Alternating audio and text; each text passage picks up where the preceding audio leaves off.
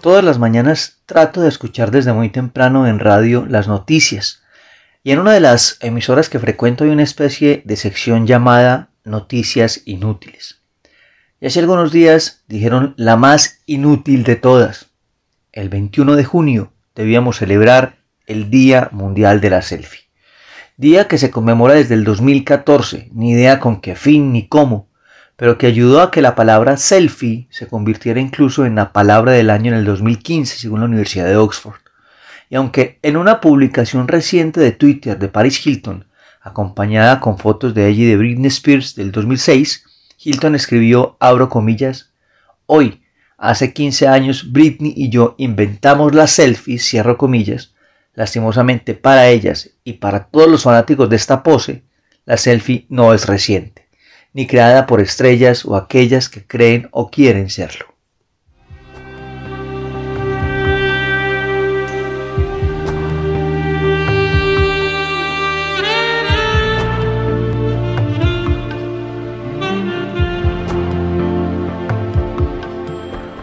El primer autorretrato considerado selfie lo hizo en 1839 Robert Cornelius, pionero de la fotografía. Los invito a que miren ese trabajo donde incluso la apariencia del fotógrafo parece mucho más moderna.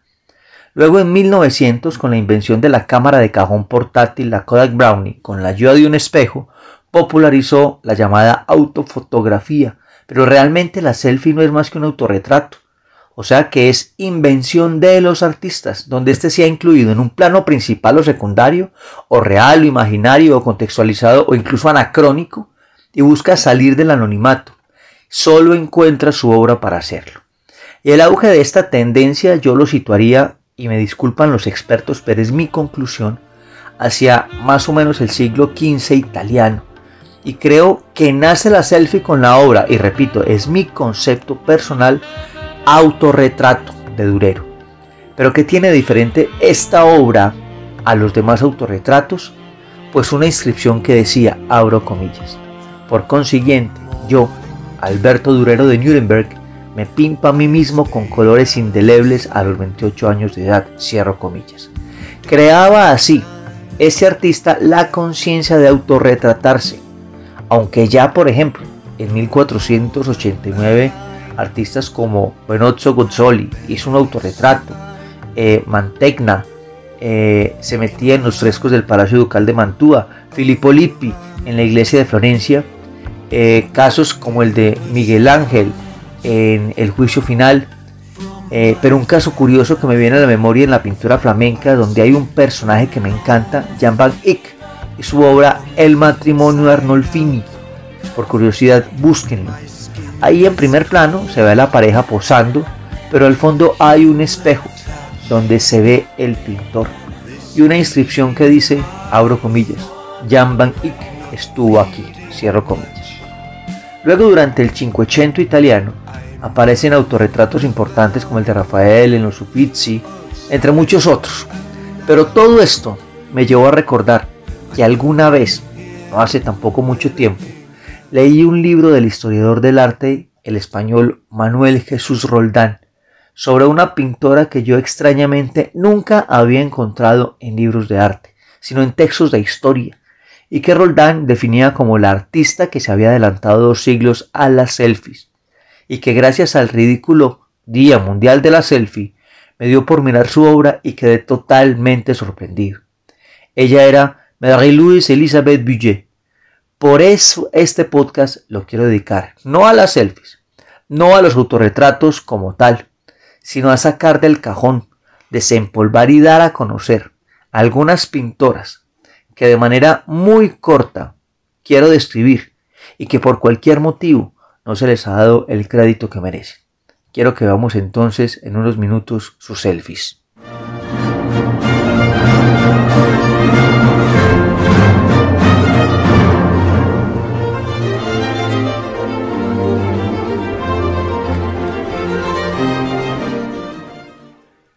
Voy a iniciar entonces con Mary Luis. Ella era una mujer que no traía mucha suerte a quienes retrataba, pues todos, absolutamente todos, acabaron guillotinados en la Revolución Francesa.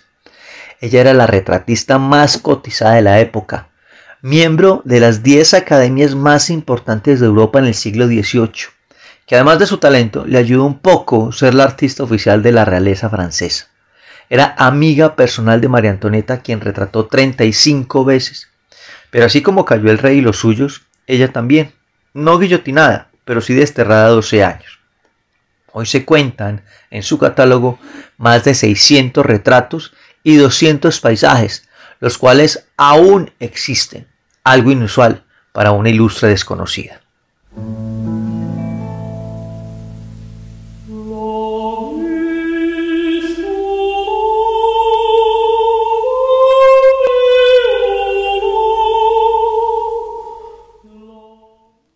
En cualquier tema que tenga que ver con el Renacimiento es fundamental el texto mencionado por mí muchas veces, abro comillas, la vida de los más excelentes arquitectos, pintores, escultores italianos desde Zimbabue hasta nuestros tiempos, cierro comillas, así se llama el texto, de 1550 escrito por Vasari, que aunque tiene errores como la descripción eh, del origen de la Mona Lisa, que alguna vez tocamos en un podcast, es un texto fundamental para conocer la biografía del Renacimiento. Y este menciona a Sonfonisba Anguizola con las siguientes palabras, abro comillas. Ha mostrado su mayor aplicación y mejor gracia que cualquier otra mujer de nuestro tiempo en sus empeños por dibujar. Por eso ha triunfado no solo dibujando, coloreando y pintando de la naturaleza y copiando excelentemente de otros, sino por ella misma que ha creado excelentes pinturas. Cierro comillas. Y aunque de las 133 biografías de Vasari en ese libro no hay mayor cosa sobre una mujer, creo que solamente describe una, sí está esta cita laudatoria que nos obliga a profundizar en esta artista. Anguisola nace en 1532 en Cremona, ciudad al sur de Milán, conocida incluso por sus violines. Pero sus estudios en el arte los realiza en Roma nada más que con Miguel Ángel, quien no le pudo enseñar pintura al natural por existir desnudos. Pero sí le recomendó las selfies, o sea, los autorretratos. Los dos más conocidos, uno, autorretrato con Spinetta, y dos, la partida de ajedrez donde se retrata con sus hermanas. Luego ella se convertía en menina y maestra de pintura de la reina Isabel de Valois. También pintó al rey, es un retrato que incluso se encuentra en el Prado, y en el catálogo actual de Sofonisma se encuentran 50 lienzos, 16 son autorretratos, pero su producción debió ser mayor. Fue una mujer famosa en su vida, pero como siempre olvidada tras su muerte.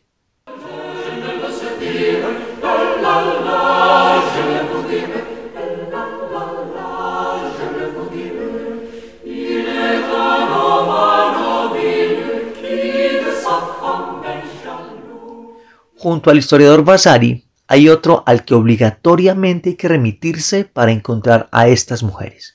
Y él es Luigi Crespi, en su libro, abro comillas, La vida de los pintores boloñeses, cierro comillas, de 1769, donde encontré a Lavinia Fontana, una mujer de 1552 defensora del clasicismo, que se opuso al manierismo, una escuela que yo realmente no disfruto para nada desde mi gusto, y que al igual que Sonfonisba, coinciden en autorretratarse tocando la espineta, pero también desafió la sociedad pintando desnudos de ambos sexos. Y aún así, por su fama fue nombrada pintora oficial del Papa Clemente VIII. En el mundo se encuentran cerca de 150 obras en catálogo, pero las anteriores artistas que ya he descrito han tenido una vida tranquila, padres y mecenas que les permitieron desarrollar su talento, a excepción de la que vamos a describir ya mismo, de la cual sí conozco su obra y me impacta, y además soy su admirador. Y debe ser por su vida trágica, que es lo más cercano que yo conozca al tenebrismo de Caravaggio. Ella se llama Artemisa Gentileschi, de la cual se conmemoraron los 428 años de su natalicio el 8 de julio pasado en Roma.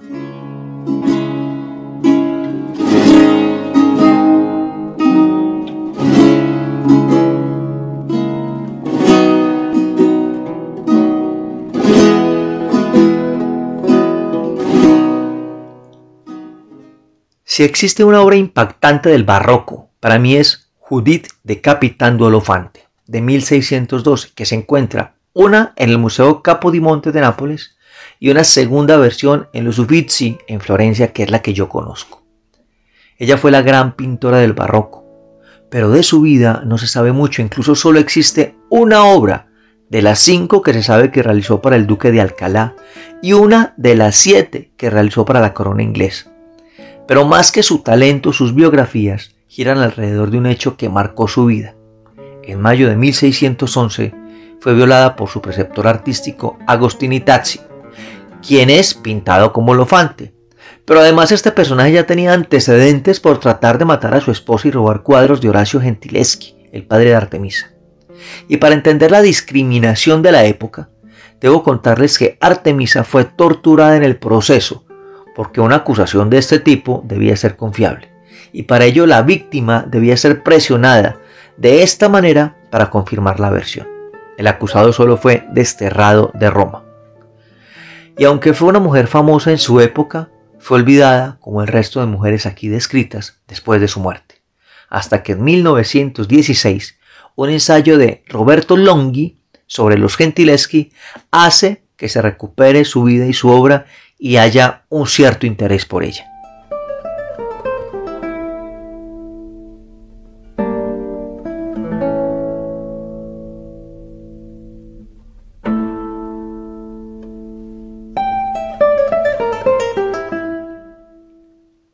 Como amante del impresionismo y del Art Nouveau, de la década de los 30, para terminar debo hablar rápidamente de dos mujeres.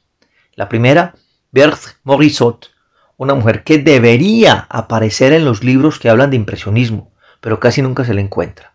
Fue alumna de Corot, participó en el Salón en 1864, de esto ya hemos hablado en los podcasts del impresionismo, muy amiga de Manet, casada con su hermano Eugene, incluso en la obra más importante de este artista de Manet, El Balcón, que se encuentra en el Orsay, ella es una de las modelos.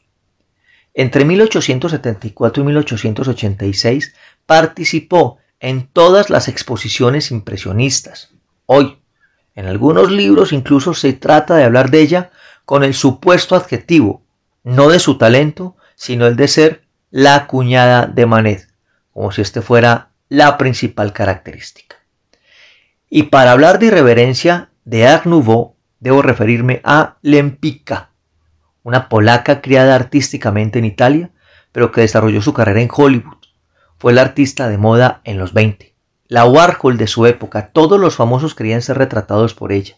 Era de una figura enigmática, le gustaba el exceso en el sexo, bisexual, adicta al opio, alcohólica, y como la define un historiador del arte, era coleccionista de diamantes. Pero, como casi siempre pasa, la fama y cotización de la obra de Lempica creció exponencialmente después de su muerte. Incluso Madonna le hizo un homenaje en el 90 con el video Vogue.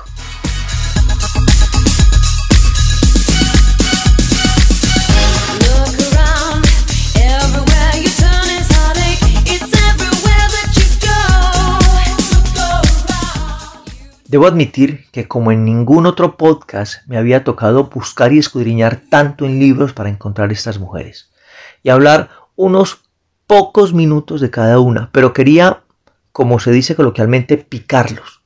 Pues seguramente me faltaron mil más, como Fede Galizia, la holandesa Leyater, la escultora de la escuela de Rodin, Luisa Roldán, Angélica Kaufmann, la surrealista Maruja Malo, etc pero es necesario hacer este pequeñísimo aporte en desagravio al ostracismo de las mujeres en el arte.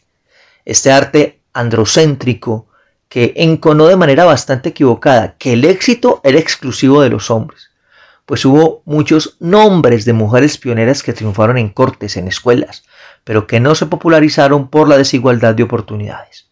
Con este episodio espero haber ayudado en algo a la feliz celebración del Día Internacional de las Selfies.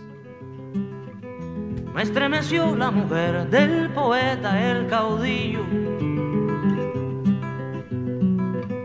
Siempre a la sombra y llenando un espacio vital. Me estremeció la mujer que incendiaba los trillos